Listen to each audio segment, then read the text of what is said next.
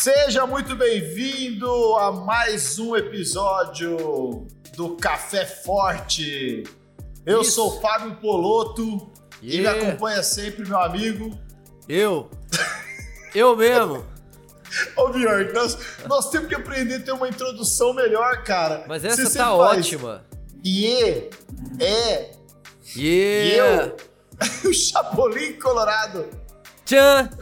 Aqui é o Bjork no bagulho e vamos que vamos, café forte na parada. É mais um episódio. A gente quer agradecer mais uma vez você que tem nos ouvido. E hoje Sexto, a gente. Sexto episódio, hein, mano? Sei, quem diria? Pra quem não acreditou, É, se isso é tá numa pior. ah, quem viu a gente passar na prova e não nos ajudou, Bom, a gente vai conversar hoje um tema muito legal que essa semana acontece em todo mundo. Café no café a preferência é forte. Café forte, café forte. Na fé ou no café a preferência é forte.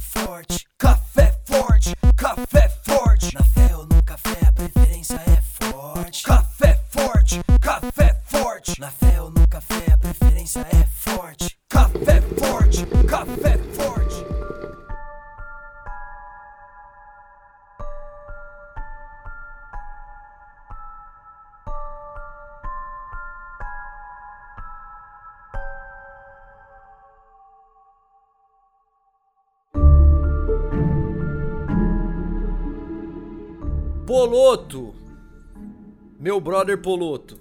Diga aí, Bjork. Qual é o tema dessa, desse episódio, mano? O tema desse episódio, já que nós estamos aí na data comemorativa do Halloween e também da Reforma Protestante, então Uau. vamos falar de Reforma e Halloween.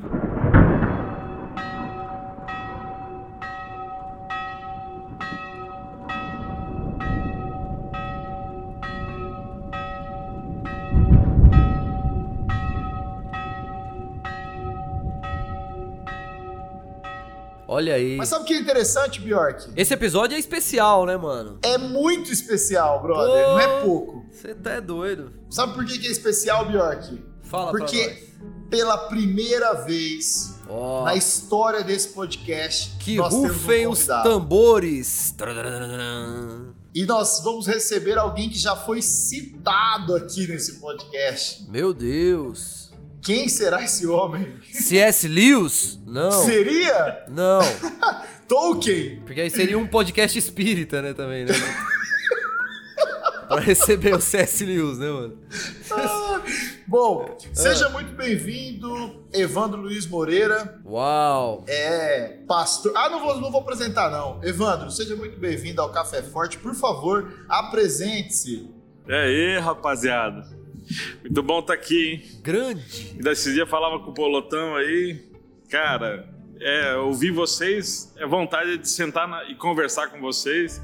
E a honra, então, aqui de conversar diretamente com vocês, sem fone de ouvido, sem tecnologia, aqui, tete a tete. É isso aí, Evandro.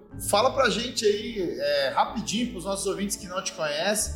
É, eu e o Bjork pode falar que você é nosso pastor, né, Bjork? Meu Deus, pra sempre. Opa! É, pastorzão. Agora, quem é você? Rapaz, eu sou um barriga verde, embora nasci em São Paulo, capital, mas cresci em Joinville, Santa e Bela, Catarina. Tive o presente de Deus de crescer dentro de uma família evangélica e já há 20 e poucos anos trabalho na igreja e sou pastor ordenado da Igreja Presbiteriana Independente. E hoje coordeno um projeto que é o Projeto Vitral na cidade de Rio Preto. Olha aí. Muito bom. Muito bom E mesmo. é claro, eu sou casado com a mulher mais linda desse mundo e tenho a filha mais linda desse mundo. Beijo pra Acre, pra Ayla. Não, e nome Só especial, sangue né, bom, só sangue bom, só sangue bom. Família colorida. Só Eu sou barriga bom. verde, a Acla é pé vermelha e a Ayla nasceu em Rio Preto. Aí, ó. Tem que arrumar uma Mistura cor boa. pra quem nasce em Rio Preto. né? Legal. Bom, Evandro, a- a- a- nós trouxemos você aqui porque esse tema nós precisávamos de alguém que fosse crânio. Alguém de peso, né? Alguém. Não vamos falar que você está acima do peso, porque seria quase né, um, Um pecado. Não, mesmo porque. Falar já- mal do pastor. Não, e, e também o. Você teria que pagar a indulgência. o- Ó, a indulgência foi ótima. Não, e já perdeu, perdeu, perdeu muitos quilos, hein? Perdeu muitos quilos, muitos quilos. Perdeu. Low carb Falando aí. em indulgência, então vamos lá. Evandro, conta pra gente um pouco, historicamente, que parada é essa de reforma protestante que a gente comemora no 31 de outubro? É, o que a gente tem historicamente no 31 de outubro de 1517 é uma das ações do Lutero, um monge, na época um monge católico, de olhar para a igreja e, e ver que a igreja precisava de mudança e tinha muita coisa que estava errada. Isso foi marcado porque ele pregou na porta da, da catedral al- algumas dessas ideias dele, chamadas de teses, né, as 95 teses. Então isso ficou como uma referência desse movimento. Embora antes disso a gente já teve vários movimentos, séculos antes já tem vários caras olhando para as dificuldades da igreja, muita gente foi para a fogueira, você tem o Rus lá em Praga, o Wycliffe na Inglaterra, vários movimentos pensando e repensando a igreja.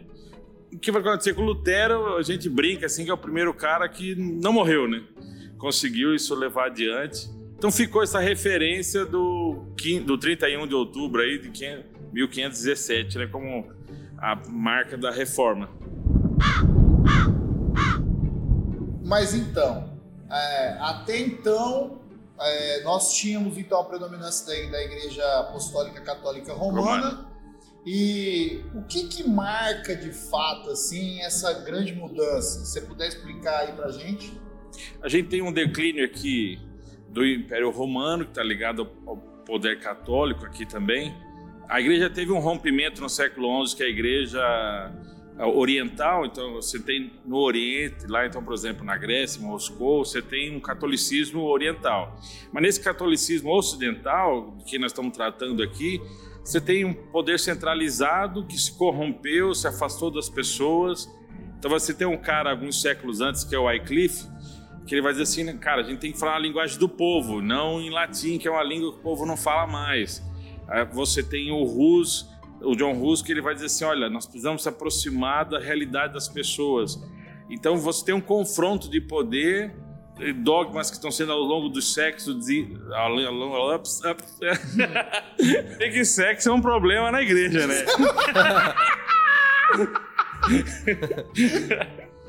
Por, é, por isso que o Lutero, uma das primeiras coisas dele na reforma é casar, né?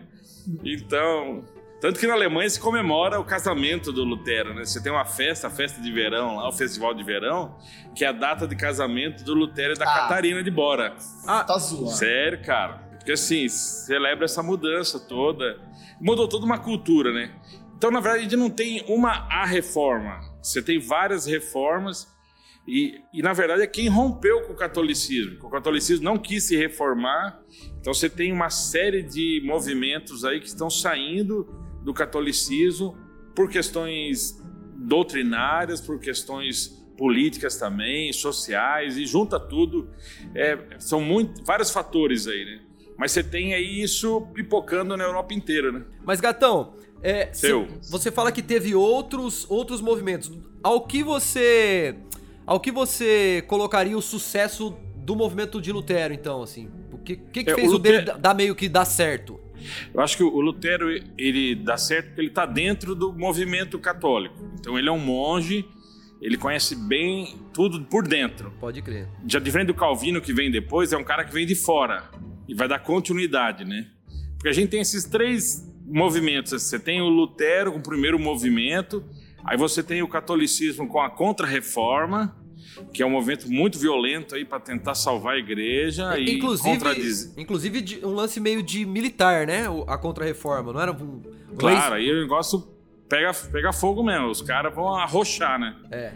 E aí, o Lutero só não é morto mesmo, porque você tem um movimento acontecendo nos estados aí que estão se organizando e os príncipes vão proteger o Lutero. A igreja queria mandar ele pra fogueira também. Pode crer. Só que os príncipes protegeram ele. Não era, então não era, não era só o povão que tava cansado de algumas coisas da Igreja Católica. Tinha, tinha uma, uma nata também que já não tava concordando, né? Tem, não, tem todo tem- a gente tem vários reformadores em vários lugares aí que eles estão repensando a igreja e eles vão aderir ao movimento. E aí, tanto que depois, por isso que a gente vai ter vários ramos, assim, a gente não tem uma única igreja protestante. E aí vem Calvino, o Calvino é o cara que vai conseguir, assim, jogar o segundo tempo, cara, e salvar a reforma, com o jeitão dele.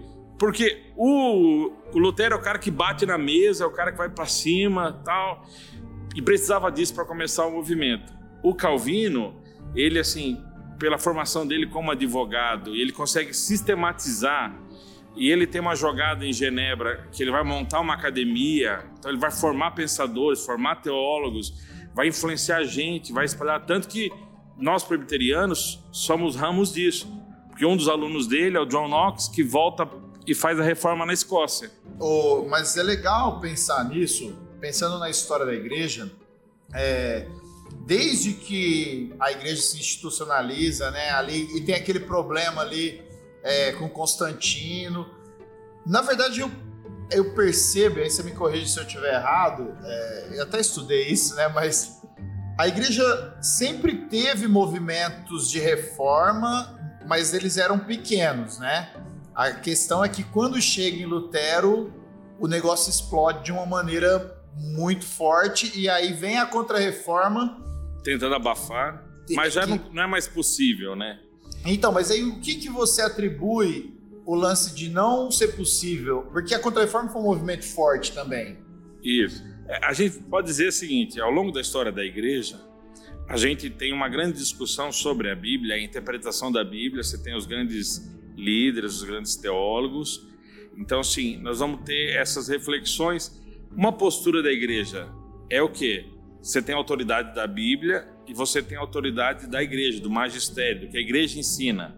Que essa é uma, é uma das grandes questões da reforma. Isso vai ser colocado em xeque.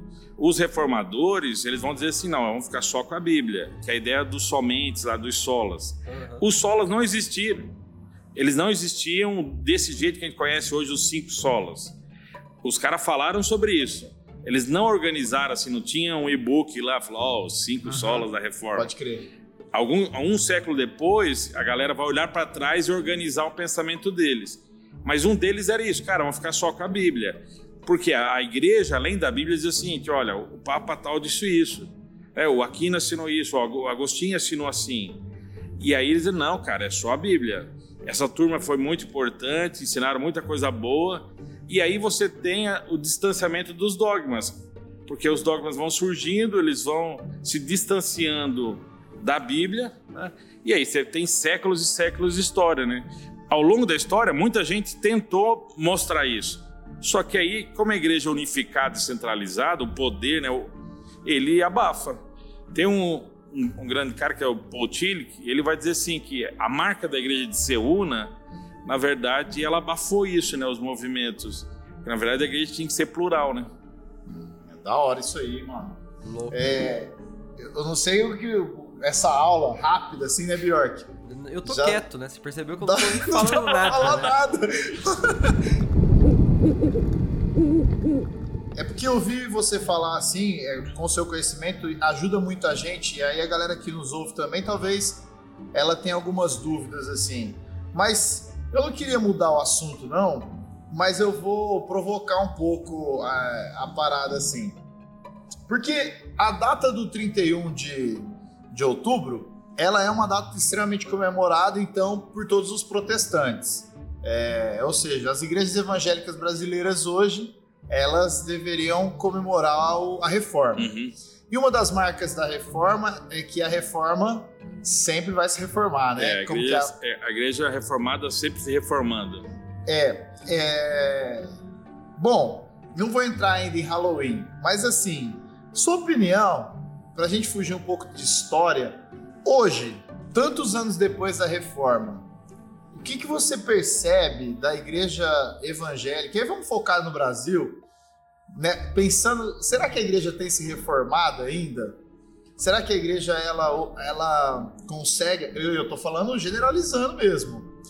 A igreja evangélica olha para o movimento da reforma, comemora a reforma, mas como a gente tem agido enquanto igreja aqui no Brasil? Qual é a sua opinião?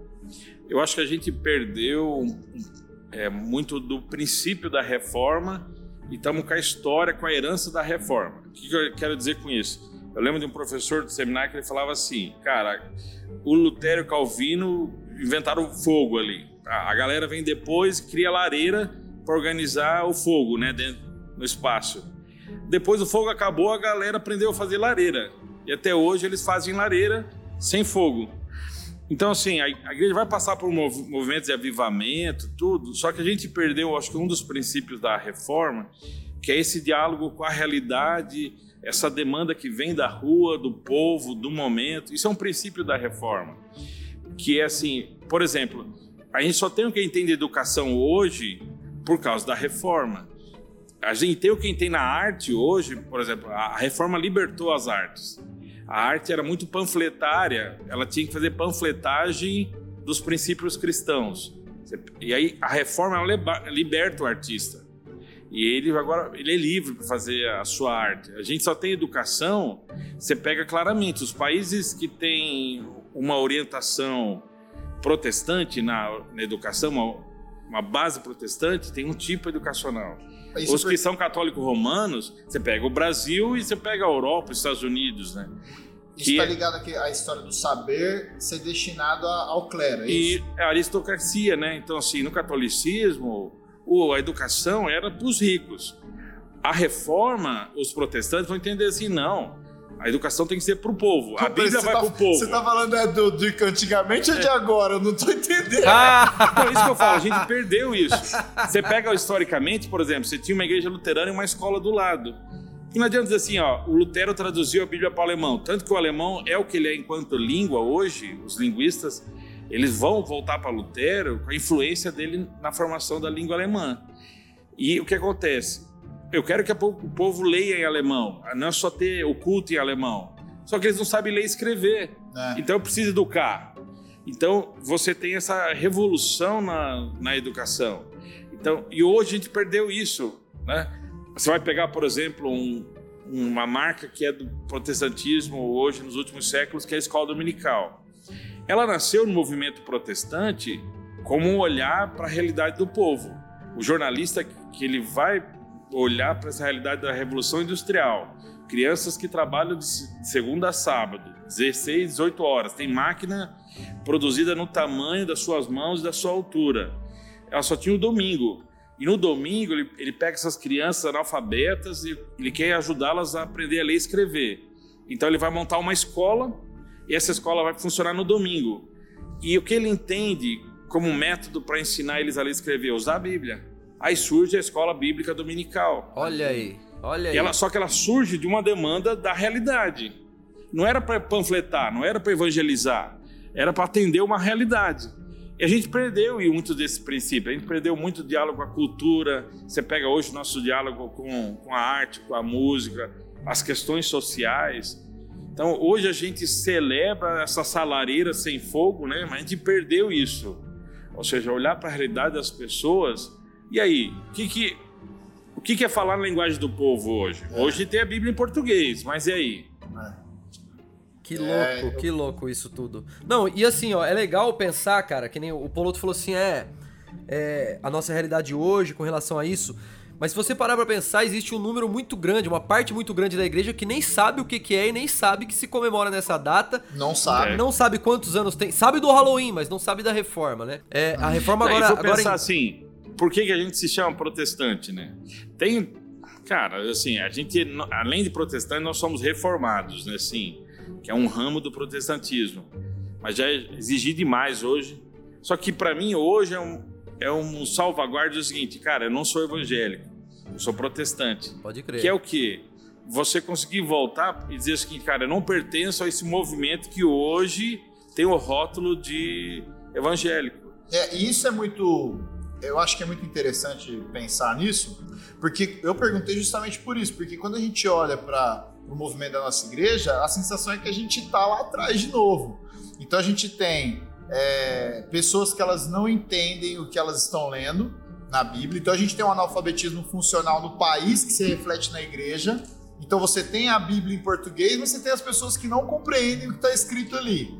Então você tem as pessoas sagradas que vão ensinar aquelas pessoas ali, E aí o que eu acho mais preocupante é o fato de que a igreja ela não consegue responder a aquilo que está acontecendo ao seu redor. Na verdade, ela consegue, mas com atraso de 50 anos, de 10 anos. A gente tem problemas. A rua grita o problema e, e, a igreja não consegue responder. Aí é sempre com, esse exemplo. Por quê? Porque tá delay, lá né? abanando a, a, lareira, né? Então, a reforma é muito importante. Aí você falou da cultura, e agora eu vou provocar. Porque pensa assim, eu já ouvi inúmeras vezes, e aí o Bjork, vou jogar essa bomba em você antes de jogar no Evandro, que o Halloween é uma festa do capeta. E aí, eu não tô afirmando nada, eu só quero jogar no ar. Uhum. E a gente pega essa festa do capeta, ela acontece na mesma data da reforma protestante. E a gente, igreja, muitas vezes a gente não consegue nem conversar com isso. Aliás, não sabe, não tem a menor ideia de onde surgiu esse Halloween, o porquê surgiu e até que ponto isso daí a igreja poderia é, é, responder, se é que tem que responder, ou até que ponto a gente tem que dialogar. O que, que você acha, Björk? Cara, eu, eu, tenho umas, eu tenho umas dicas de fantasia legal se a gente for fazer um Halloween na igreja. Assim. Eu teria, eu teria uma lista Você aí, cara. Eu teria uma lista aí, bicho, de uns 10 fantasias assim top, viu, mano? Pra, que, que olha, eu... Fazer uma abóbora do é, Zop, né? então, Charlie. Te falar, viu? Tem uma listinha, mas que eu não vou falar, não. Deixa pra lá. Mas, ó, é, com relação ao lance da, da, do Halloween, cara, eu também não sei certo de onde que venho. De onde que vem. Eu li alguma vez uma, alguma coisa sobre. É alguma coisa meio nórdica, né, mano? Tipo, da galera da Irlanda, Druida. aqueles lados lá. É, é, do, é, isso aí Celta. mesmo. Essa galera aí mesmo. E aí, quando, quando o Barato chegou na América, explodiu Festival, e virou o bagulho nacional na América, né? Mas é, é, não deixa de ser também isso que o Gatão tá falando aí. Tipo assim, ó. A proposta era uma... Não, peraí, peraí, peraí, peraí, peraí, peraí. Ô, Bjork, ah. você tem que explicar pra galera quem é o gatão, velho, porque não é assim que funciona. ah, galera, esse, essa, essa ilustre presença que tá aqui hoje, o Evandro, o reverendo Evandro, pros íntimos é o gatão, tá ligado? É o gatão. É verdade. É, Apelido então, íntimo. É, é o gatão. Então, assim, isso que ele falou, assim, sobre esse distanciamento hoje é, da cultura popular, da parada da, da, da do povo e da linguagem do povo, tem muito a ver com isso. Então, tipo assim, é, é essa onda que, que, que, querendo ou não, é um lance meio contra a reforma, né? Voltar a demonizar uhum. tudo que é cultura do povo, tudo que é linguagem do povo. Aí volta a criar uma bolha, costura de novo a parada e volta a. a, a um ciclo, né? É, e volta a pedir coisas e cobrar coisas que a reforma desconstruiu. Uma das coisas que eu, por exemplo, dentro do meu vago conhecimento sobre isso, eu sei que foi a, a, a própria situação de Estado laico. É ou não é, Gatão? Foi uma das. Uhum. Foi uma da, das, das pautas da reforma, né, mano? É, porque se hoje a gente discute hoje o Estado laico, isso é. Ah, os caras discutem assim, ah, como seria se não tivesse tido a reforma? De alguma maneira, é uma demanda das, do, dos estados, né, do desenvolvimento das, das sociedades, ia chegar a esse momento. Mas a, a reforma contribuiu para essa questão da liberdade, porque ela vai valorizar a consciência individual. Uhum. Você não tem. É, você tem a partir de Lutero isso. Lutero vai defender a consciência pessoal. Você, olha, você me provar que contra o, o, meu próprio pensamento, eu não tenho como ir contra minha consciência. Então, ele está fazendo, ele está abrindo, ele está revolucionando essa questão do coletivo e do individual. Você vai ter a, a doutrina falando, olha, cada um tem o Espírito de Deus agindo em si, você tem essa interpretação livre das Escrituras a partir da iluminação do Espírito. Então você tira o monopólio disso, traz para o povo. Hoje, ainda de manhã, eu estava assistindo Capitão Fantástico, um filme espetacular. Bom demais. Sim, me fez refletir muito como pai, assim. Mas você tem isso, o monopólio está na mão de quem, né? O poder está na mão de quem? A gente viu isso no Brasil, ou seja, sempre tem alguém no poder, sempre tem alguém é, mandando nos outros. E, de alguma maneira, a gente tem hoje essa reflexão sobre a influência da religião, o Estado laico, por conta da influência da, da reforma, né? trazer essa liberdade. Embora nos países hoje na Europa, eles acabaram vivendo um fundamentalismo e, e fecharam e caíram no mesmo erro, né? Assim, uhum. Hoje você tem esses países na Europa que voltaram aquilo que eles mesmos é, se revoltaram, né? É, isso, isso, isso que eu acho, assim, tipo, é, é, a gente vê esses ciclos, assim, a coisa acontecendo de novo contra aquilo que já foi discutido. Então, só que aí isso é muito reforçado exatamente por isso que a gente acabou de falar, por boa parte da massa da igreja não saber dessa história, não, não saber do que se tratou, não saber quais foram a, a, os assuntos ali debatidos, quais foram as lutas e tal. E aí acaba que volta tudo, cara, porque é como, é como o Gatão falou, é um ciclo, né, velho? Então volta e de repente a hora que vê a gente que é fruto disso tudo acaba sendo um fruto meio contra a própria árvore, né, mano? Vira um bagulho meio Cara, estranho. Você né? não, não tem novidade. Você tem muitas das discussões, as questões, por exemplo, da simonia, né, que é uma das questões discutidas.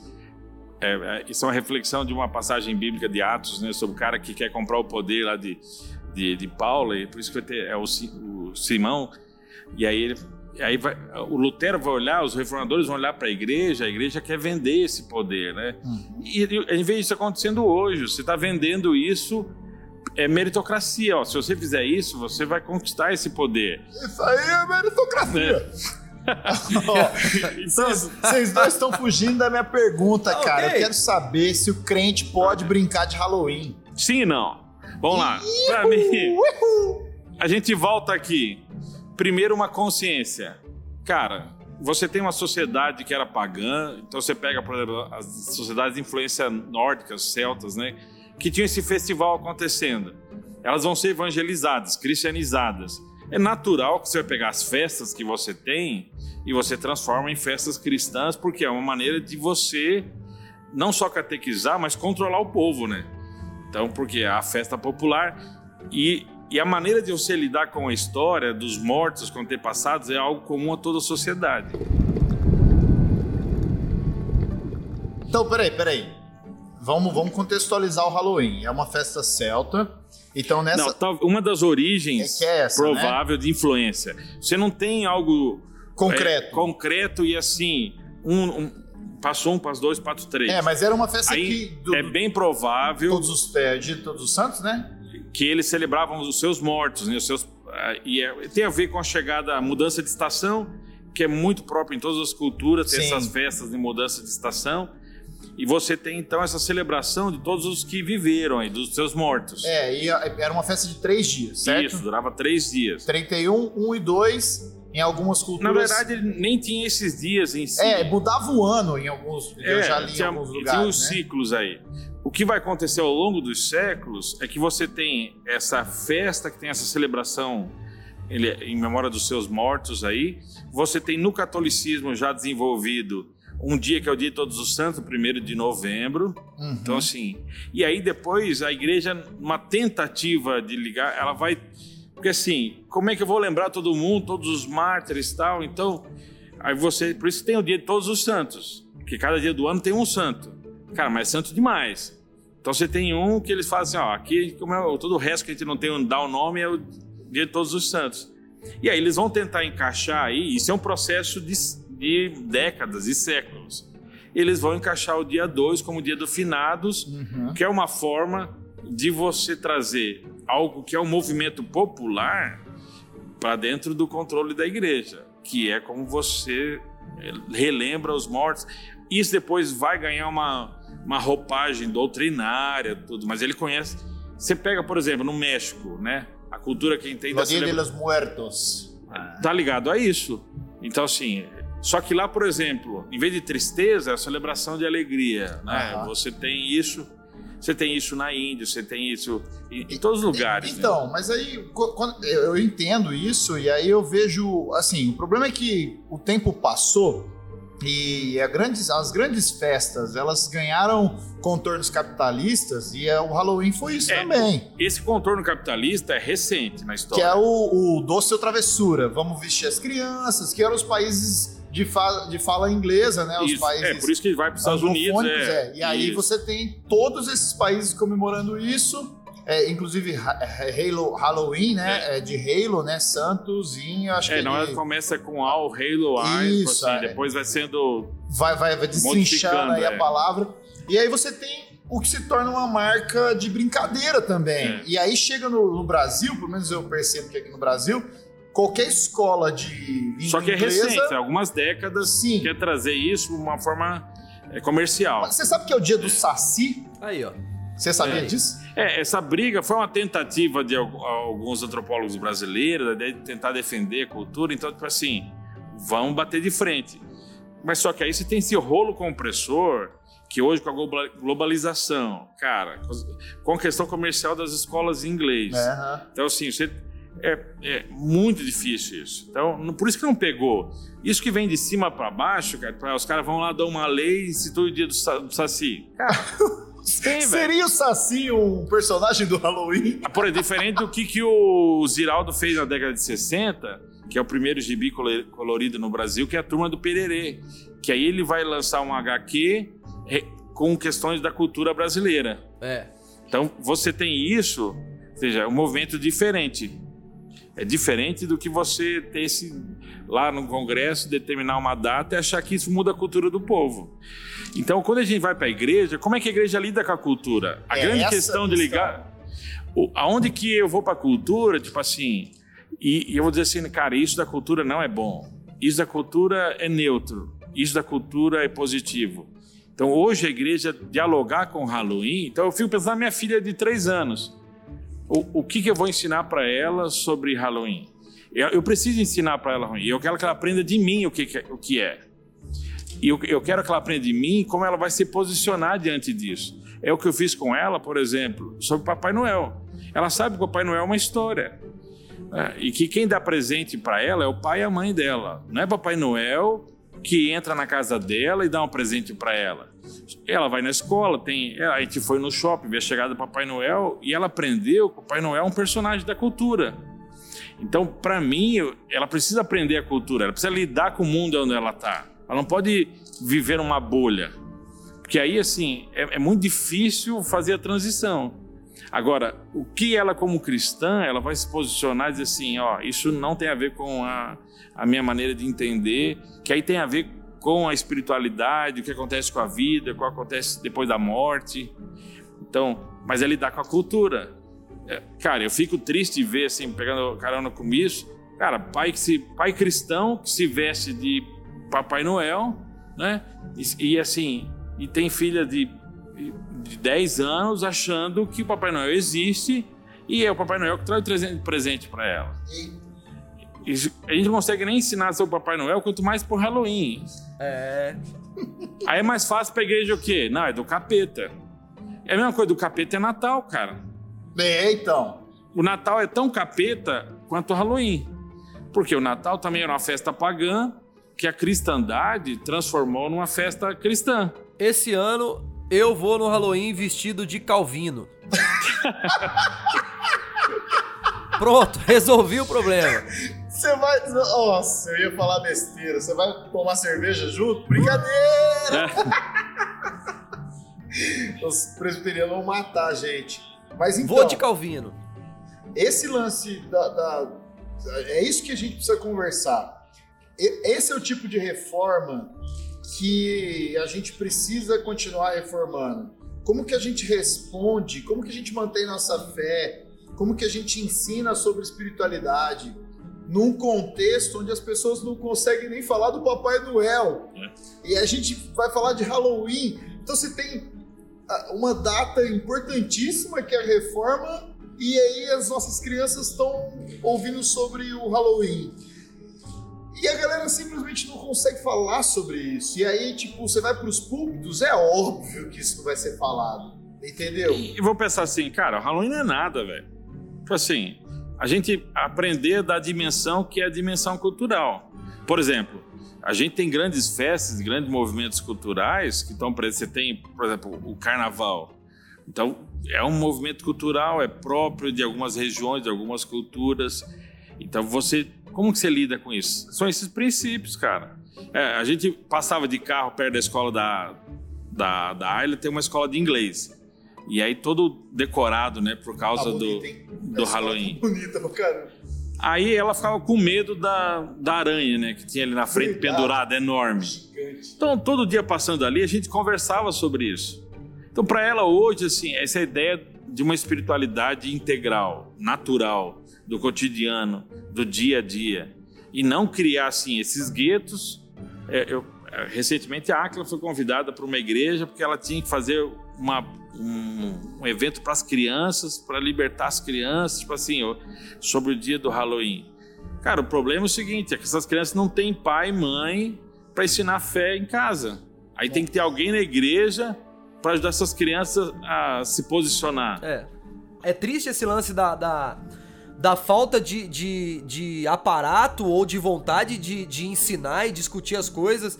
Parece que é mais fácil fingir que essas coisas não existem, né? Do que educar. Ou demonizar, sobre... né? É, ou demonizar para não ter que lidar com isso e educar isso. Agora, é, é, voltando pro papo da reforma, que também eu vejo a mesma situação. É mais fácil é, é, fingir que aquilo não existe do que se informar e saber o que, que é e, e o que isso é, é, o que que isso implica, né? Então, tipo assim, aí, por exemplo, eu vejo, eu vejo hoje, na nossa realidade de hoje, evangélica, cristã, é, eu vejo, por exemplo, pessoas. É, é, é eu vi esses dias isso na internet eu achei esse o cúmulo. É, pessoas usando a reforma só que ao mesmo tempo contra, por exemplo, o que eu já falei, o Estado laico. Aí eu falei, gente, não dá para entender. Porque, tipo assim, hum. começa a virar uma, uma volta de novo pra uma parada que não, não rola. E outra coisa que eu percebo que eu, eu vejo, ouvindo o Gatão falar sobre Lutero e a reforma, cara, foi um lance subversivo pra caramba, né? Demais. Porque, tipo assim, ele peitou a, a, a, o sistema e falou assim, não, velho, né? E hoje, cara, é muito engraçado porque eu vejo uma galera usando é, versículos e bases bíblicas para para meio que condenar qualquer tipo de movimento subversivo, né? Qualquer coisa que se levante para falar não, aqui não. Parece que isso foi ensinado que de certa forma é um pecado, né? Você se levantar ou você falar alguma coisa, ou você não concordar, porque a galera vem com aqueles papos de que é autoridade e piriri pororó e tal. Eu vou pegar uma carona numa conversa que eu tive com o Poloto nas nossas viagens aí. A gente tava discutindo sobre, sobre Beatles e sobre Pelé. Bom, bom assunto. Tipo assim, sobre o contexto, os caras explodiram no contexto deles. Eu perguntei, cara, será que o Beatles ia se destacar nos dias de hoje? Né, com a música, o cenário musical que a gente tem hoje? Será que o Pelé seria o que ele seria jogando hoje? Aí o Poloto me deu essa resposta. Falei, cara, os caras eram gênios e eles iam continuar sendo gente e descobrir a forma de ser gênio. Então você pega assim, cara, o Calvino, o Lutero, eles responderam a sua realidade naquele contexto. Hoje eu sei que eles responderiam de uma forma diferente, mas responderiam. Com certeza. Eles iriam para cima e eles iam fazer mudanças nos dias de hoje. O problema é que a gente fica com as mudanças e do jeito que eles fizeram lá atrás, a gente não consegue aprender não só o jeito que eles fizeram, mas as motivações, por que eles fizeram. Uhum. Então, por exemplo, fazer tudo para a glória de Deus. Cara, isso é um desafio. O, o, o Sebas Bach, né, que, que era um grande compositor e um, um compositor protestante, todas as obras dele, começa com JJ, que é honra a Jesus, tal, e termina com SDG, somente a Deus a glória. E assim, o cara, um músico até hoje respeitado. E se fosse nos dias de hoje, ele ia fazer música de modo genial como ele fazia, só que com o mesmo princípio olhando para Jesus sempre e somente a Deus a glória. Ele ia fazer música diferente do que ele fez há séculos atrás, mas com o mesmo princípio. Esses caras também fizeram isso. Então hoje, gente, essa turma da lareira, essa turma que está aí parada no tempo, mas não consegue fazer o que tem que fazer. Então, assim. Mas quem é essa turma da lareira? Somos nós? Também. Cara, nós somos uma igreja centenária, com mais de 100 anos. E a gente passa por esse dilema. A gente tem nosso jeito de culto, nosso jeito de se reunir, nosso jeito de ensinar a Bíblia, e a gente não consegue reformar isso. A gente não consegue fazer de outra forma sem perder a essência. Porque é mais fácil você manter a forma. Também tem um perigo que é a turma que sai quebrando tudo. É, isso que eu ia falar. Porque assim, ao mesmo tempo que gente, eu acredito que a gente tem que continuar a se reformar, até que ponto a gente também não tá viajando e não tá fazendo cagada, né? Porque é, eu fico pensando no nosso contexto. Surgir uma voz que vai falar: Meu, tá tudo errado, ela vai apanhar pra caramba, porque foi o que aconteceram com os reformadores, né? Mas até que ponto, quem que vai legitimar isso é Deus. E, e até que ponto a gente vai conseguir ter a, essa inspiração É. divina pra falar: Não, é de Deus isso, vamos Só que fazer vamos isso. pensar assim: esses caras eram vozes solitárias, mas não é, autônomas, perdidas na história. Eles são frutos de movimentos. É, Eles- é. Então, hoje, assim, cara, eu tenho orgulho de ser protestante, pertencer a um movimento cristão que tem séculos de história, que tem uma tradição, que está respondendo à Bíblia, à realidade há séculos. A gente não nasceu ontem. Então, a gente, tá no- a gente é a primeira igreja brasileira. Nossa igreja respondeu às demandas brasileiras. Se você acertar a, A, a gente, você diz pelos a igreja presbiteriana independente, É porque tem várias pessoas Isso. que não são e nos ouvem Ó, aqui. galera, desculpa aí. A igreja presbiteriana independente Desculpa, vocês É, não é. são a primeira, Fabrício. Os caras chato. Só para explicar para a galera aí, você tem as primeiras igrejas evangélicas no Brasil que são igrejas de imigração. Os luteranos vieram da Europa, os congregacionais vieram de fora, os batistas vieram de fora. Os presbiterianos vêm dos Estados Unidos, mas o presbiterianismo no Brasil ele vai passar por uma crise e parte dos presbiterianos vão entrar em crise com essa questão da identidade nacional. E aí vai surgir a Igreja Presbiteriana Independente, que é legitimamente a primeira igreja brasileira evangélica. Cara, mas a gente está aí há mais de 100 anos e a gente passa por esses dilemas, essas dificuldades de responder.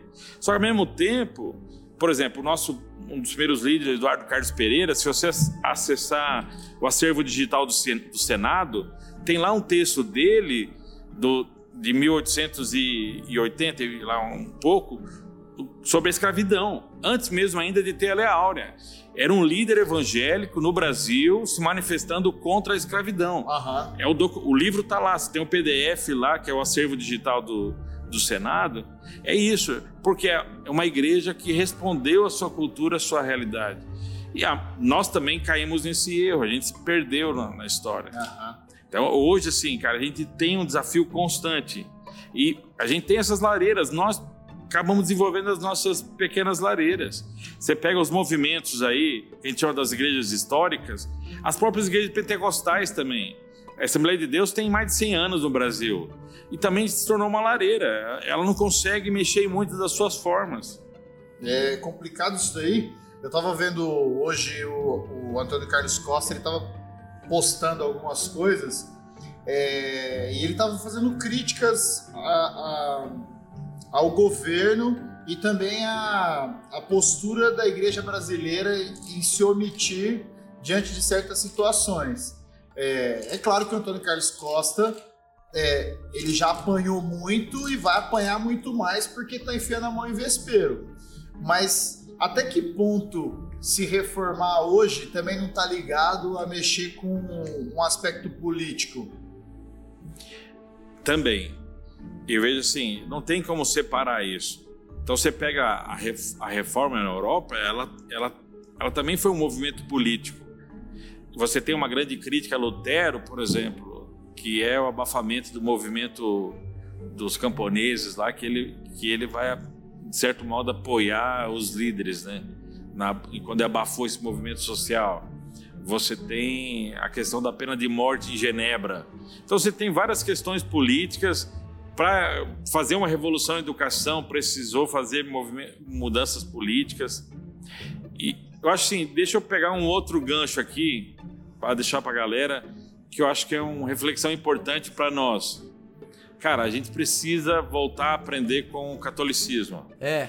embora a gente saiu do catolicismo, a gente rompeu o catolicismo, só que, por exemplo, na década de 60 e 70, quem defendeu os pobres, quem olhou durante a ditadura para essa realidade do submundo, né?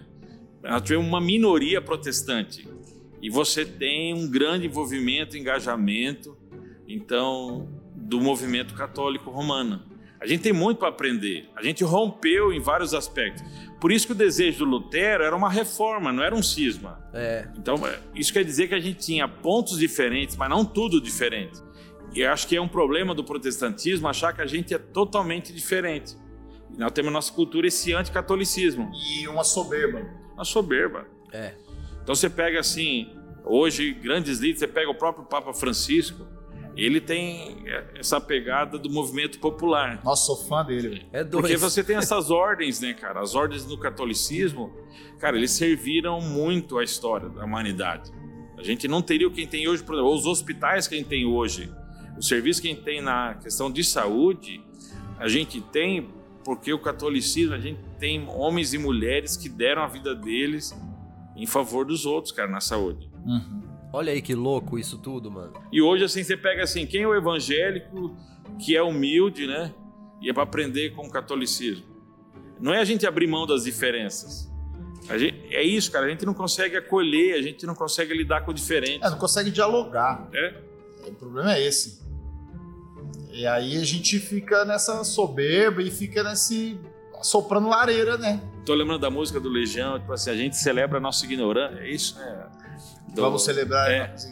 a ignorância. É. Ah, não lembro. Cara, a reforma a gente celebra a nossa intolerância também, assim. A gente saiu do catolicismo, mas não consegue dialogar, não consegue se aproximar, não consegue andar junto. Eu concordo com tudo isso. Tô quieto porque, para mim, é sério, eu tô tendo uma aula, assim, monstra. Mas eu queria dizer aqui pro, pro, pros ouvintes, cara. É, você, ouvinte cristão que nos ouve, e também não cristão que nos ouve pesquisar sobre reforma. Por quê? Talvez você não cristão que nos ouve, estudar um pouco sobre reforma vai te dar uma outra visão sobre essa, essa complexidade que você vê hoje com relação à fé cristã no Brasil e tal. E você, evangélico cristão que nos ouve, é obrigação sua entender um pouco disso, né, cara? Assim, porque você caminha fruto disso, né?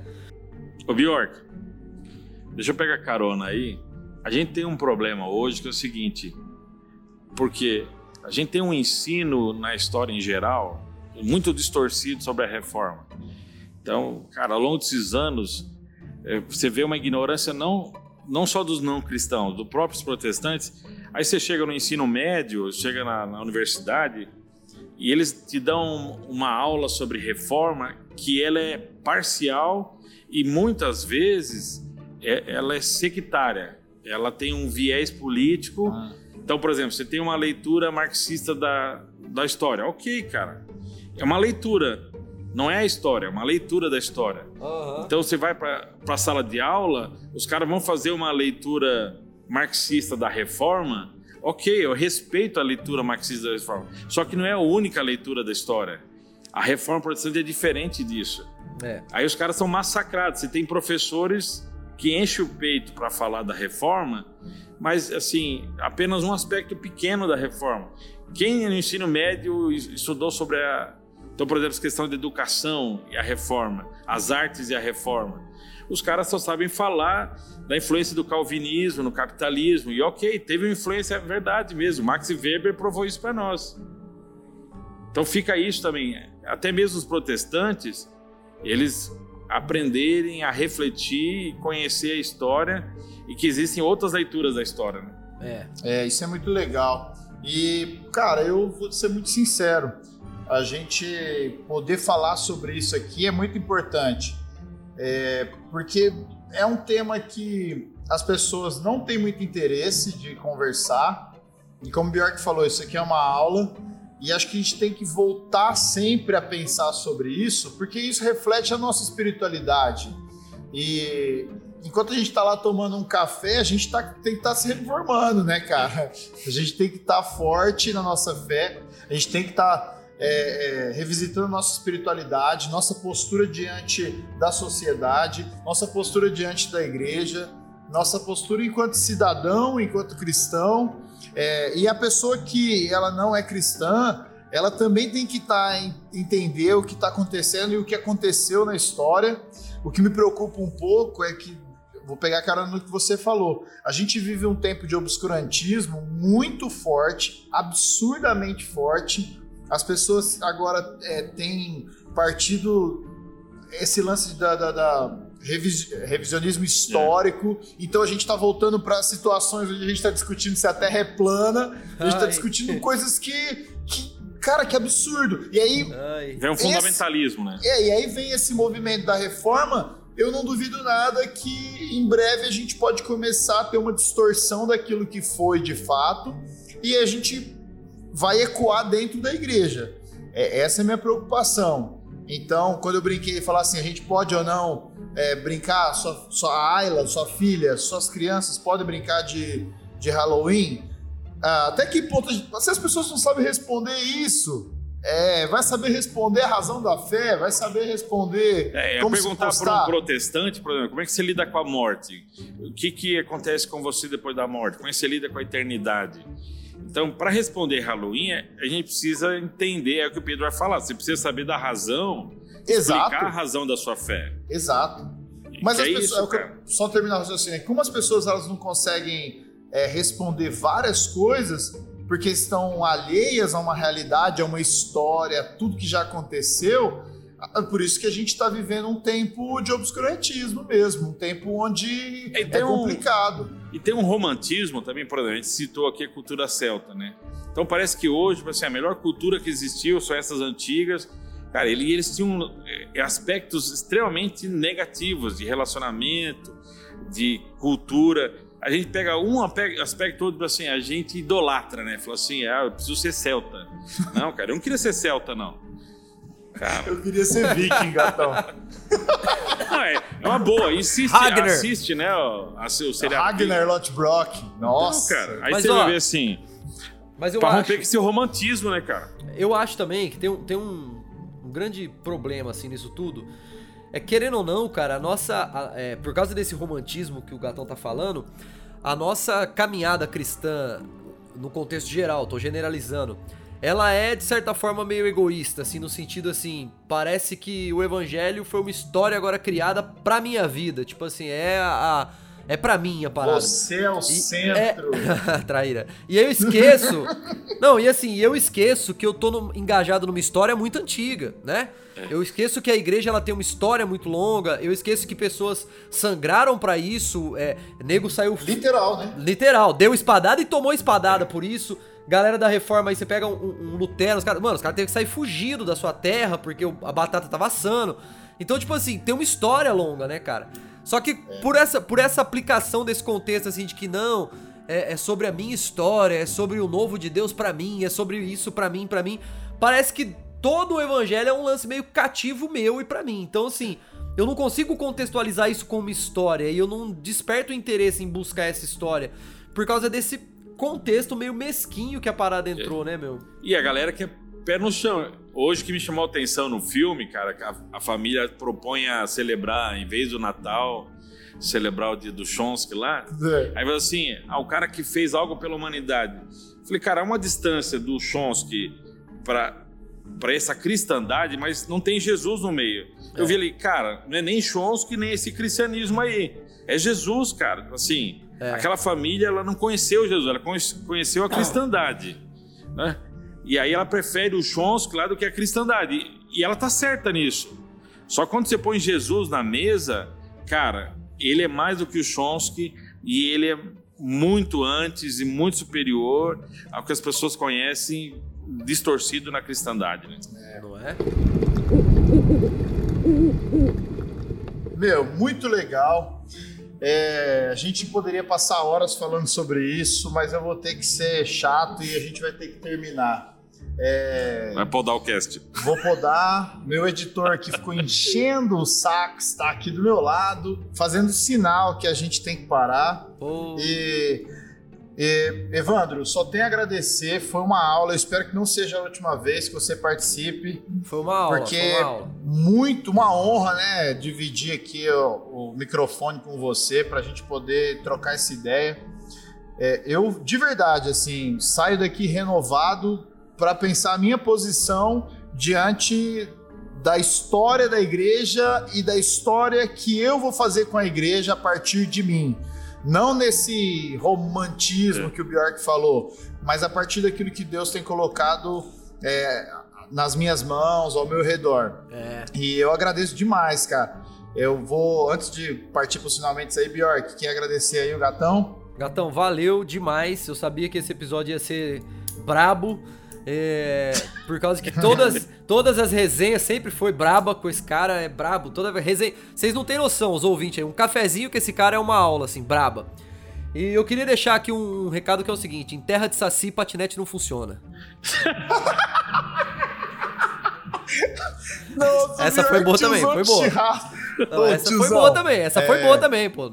Foi boa, foi boa. Evandrão, por favor, manda um abraço aí pra nossa galera. Se despeça aí. Se despeça, se despeça. É. Tá certo, despeça-se. Nossa, a língua portuguesa é muito difícil, né, cara?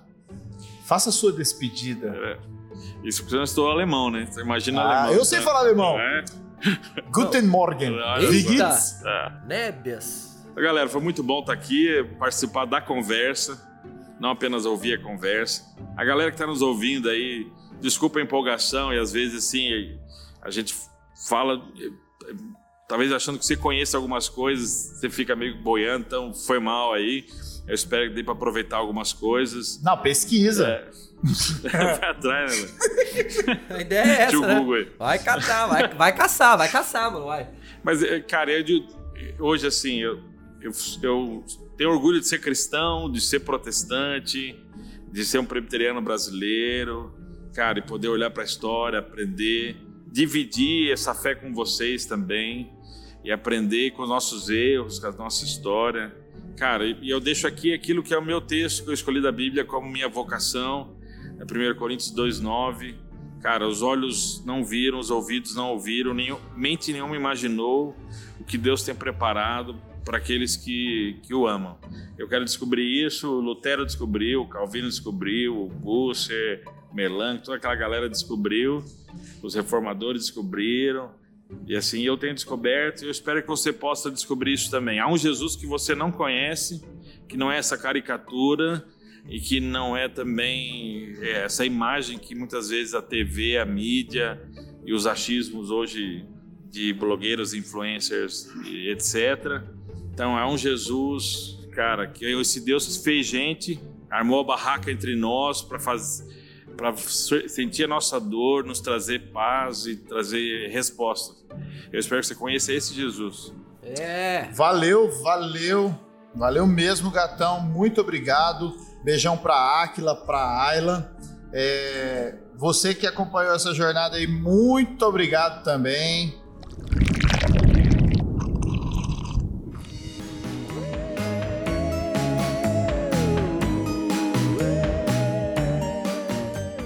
Cara, vou recomendar esse filme Capitão Fantástico. Bom pra caramba. É, é muito bom, assista esse filme. Além de tudo, os caras fazem burp.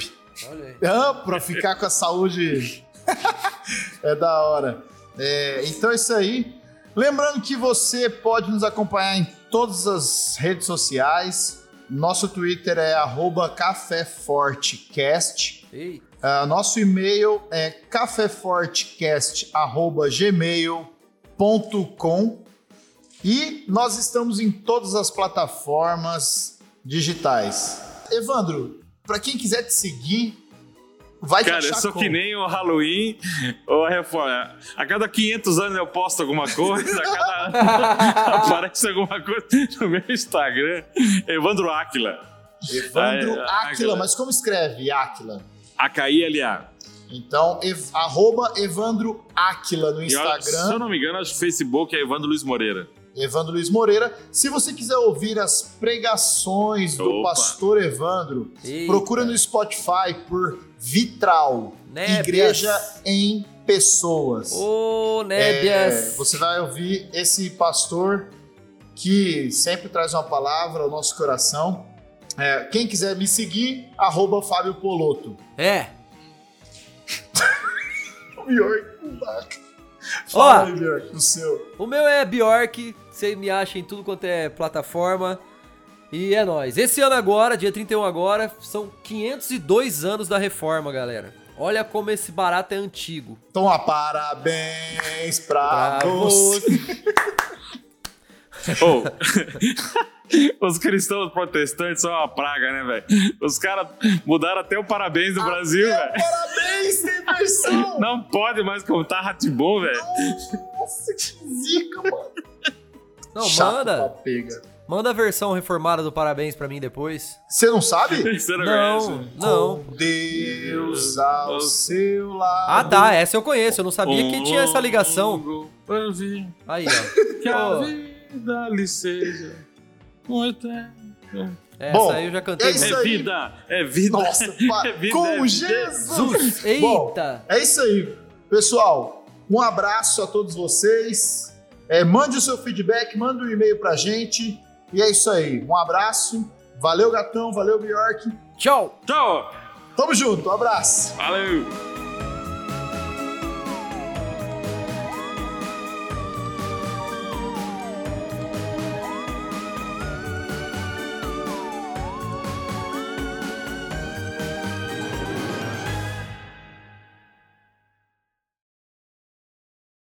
Não, e, e também tem a questão, assim, que é uma salada, né? Porque, assim, culturalmente, isso acabou por causa desse lance que hoje tudo é de todo lugar, né? Mas na verdade nem é uma parada nossa, né, cara? Halloween É, e tal. aí. Tinha- aqui teria que ser o dia do Saci, né, mano? E, e, e você sabe que e você sabe que em terra de Saci uma calça veste dois, né, Poloto? Você tá ligado disso? Pior, o pior que é aquele tiozão do churrasco, tá ligado? As piadas, as piores piadas do Brasil. É pra ver ou pra comer? É o Caião, tem que cortar essa. Ai, ai. Em Fala terra, aí, continua. em, em terra de Saci, quando dá rasteira, cai os dois, entendeu? Nossa! Mas vamos lá, vamos lá, vamos lá, vamos focar. Essa foi boa, cara. Fiquei pensando. Essa foi boa, essa foi boa. Mas Vamos lá. Essa foi boa, cara. Ai, ai.